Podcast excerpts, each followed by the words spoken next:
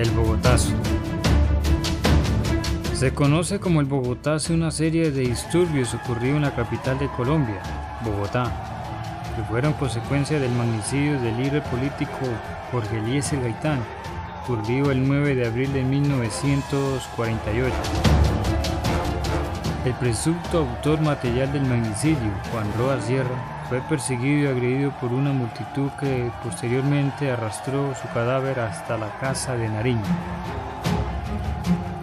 La ola de protesta que se expandió a otras ciudades y regiones del país desencadenó el inicio de la época conocida en el país como la violencia, que terminó 10 años después, en 1958. Las consecuencias, sin embargo, duraron más de lo imaginado por medio del conflicto armado interno, que ha tenido como protagonistas a la fuerza pública, a grupos guerrilleros y paramilitares, bandas criminales y narcotráfico en Colombia. En el gobierno de Alberto Lleras Camargo, quien asume por renuncia al titular Alfonso López Pumarejo, el Partido Liberal se dividió en torno a dos candidatos para las elecciones del 5 de mayo de 1946, Gabriel Turbay, el candidato oficial, y Jorge Eliezer Gaitán, el candidato disidente. Esta división facilitó que el Partido Conservador acabara con 16 años de presidencia liberales al ganar las elecciones con su candidato único, Mariano Espina Pérez. En las elecciones, Ospina Pérez alcanzó aproximadamente 565 mil votos, Gabriel Turbay 441 mil votos y Gaitán 100 mil. Al asumir el mandato, Ospina Pérez planteó el gobierno de unidad nacional con la participación de ambos partidos, que nunca se concretó. Marcha del Silencio principios de 1948, Gaitán encabezó una manifestación conocida como la Marcha del Silencio, a la que asistieron 100.000 personas de todo el país. Al final de esta, pronunció un discurso conocido como Oración por la Paz, dirigida al presidente Ospina Pérez. Día de las votaciones, no que, por el contrario, se verán acrecentados con el principio de la paz es patrimonio de todos y que nosotros, más que nadie, queremos preservar para la paz. Nosotros estamos combatiendo por ella y en nombre de ella y de nuestros ideales, yo pido, yo pido, ciudadanos, una firme pero tranquila decisión de votar. El 15 de febrero Gaitán se manifestó nuevamente en Manizales esta vez con un discurso llamado Oración por los Humildes, como homenaje a 20 líderes masacrados en el departamento de Caldas. El 18 de marzo, en vista de inacción gubernamental frente a las creencias y violencias políticas, especialmente ante los hechos del día anterior de Bucaramanga, donde grupos no identificados atacaron a ciudadanos liberales, Gaitán cortó los lazos del liberalismo con el gobierno al pedir renuncia de sus ministros. Ospina Pérez procedió a nombrar al caudillo conservador Laureano Gómez como ministro de Relaciones Exteriores. La delegación colombiana fue presidida por Laureano Gómez, quien vetó a Gaitán y logró que se invitara únicamente a los dirigentes tradicionales del liberalismo, aunque al principio de la conferencia Gómez fue elegido para presidirla, la delegación colombiana la presidió finalmente Carlos Lozano.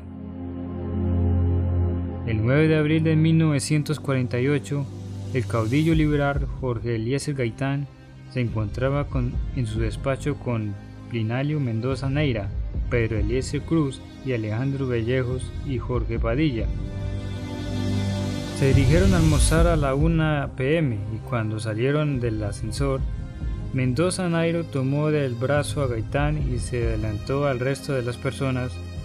Al llegar a la puerta, Juan Roa Sierra aparentemente dispara sobre el político.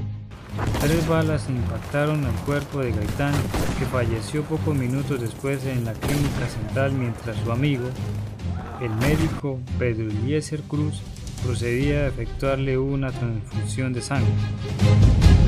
Un funcionario de la policía, para intentar proteger al de la multitud que lo perseguía, lo introdujo a una droguería que se encontraba no muy lejos del lugar del homicidio. Cuando empezó a interrogarlo, el joven solo decía, ¡ay Virgen Santísima! dando muestras de nervios y angustia. La multitud penetró la droguería y golpeó a Rua Sierra hasta matarlo. Posteriormente, lo arrestaron por toda la carrera séptima hasta las escalinatas del Capitolio Nacional, donde dejaron su cadáver. Estos hechos llevaron a la revuelta nacional en contra del gobierno conservador de Mariano Espina Pérez, a quien exigían la renuncia. Ese día hubo saqueos principalmente en el centro de Bogotá, pero luego se esparcieron por gran parte de la capital para terminar esparciéndose varias ciudades de Colombia. Además de los saqueos hubo incendios provocados por los manifestantes, incendios tranvías, iglesias, edificaciones importantes y los mismos locales saqueados. Policías y militares en su principio intentaron controlar la situación, mientras que algunos se unieron a la revuelta, proporcionando armas y esfuerzos, otros tomaron las armas y abrieron fuego sobre los manifestantes. El saldo de la revuelta fue de cientos de muertos y heridos, las cifras van desde 500 muertos, reportados por un cable de la embajada alemana hasta la oficial de más de 3.000. Los daños materiales corresponden a múltiples saqueos y el incendio posterior de derrumbe de 142 construcciones, entre los que se encontraban casas particulares, hoteles e iglesias del centro de la ciudad. Durante el proceso judicial del asesinato, se presentaron testimonios que indicaron que Roa Sierra no fue el asesino, sino que fueron justamente él a los asesinos a quienes condujeron a la multitud a tomarlo como el culpable y acabar con su vida. Otras versiones presentadas en el proceso indicaron que Roa Sierra sí fue el culpable, pero que actuó motivado o en acuerdo con otra persona la justicia colombiana sentenció en 1978 que el asesino Juan Roa Sierra era esquizofrénico y que actuó por motivos personales y solo. La consecuencia general del Bogotazo fue el inicio de la escala bélica entre y conservadores en una guerra civil no declarada en un periodo de la historia conocida como la violencia. En esa época surgieron los primeros grupos de autodefensas armadas comunistas que se convertirían en las futuras guerrillas de las FARC y el ELN. Gaitán fue un líder importante para la sociedad de su época, pero tras su asesinato se convirtió en un símbolo histórico nacional, al mismo nivel de un proceder de la independencia de Colombia.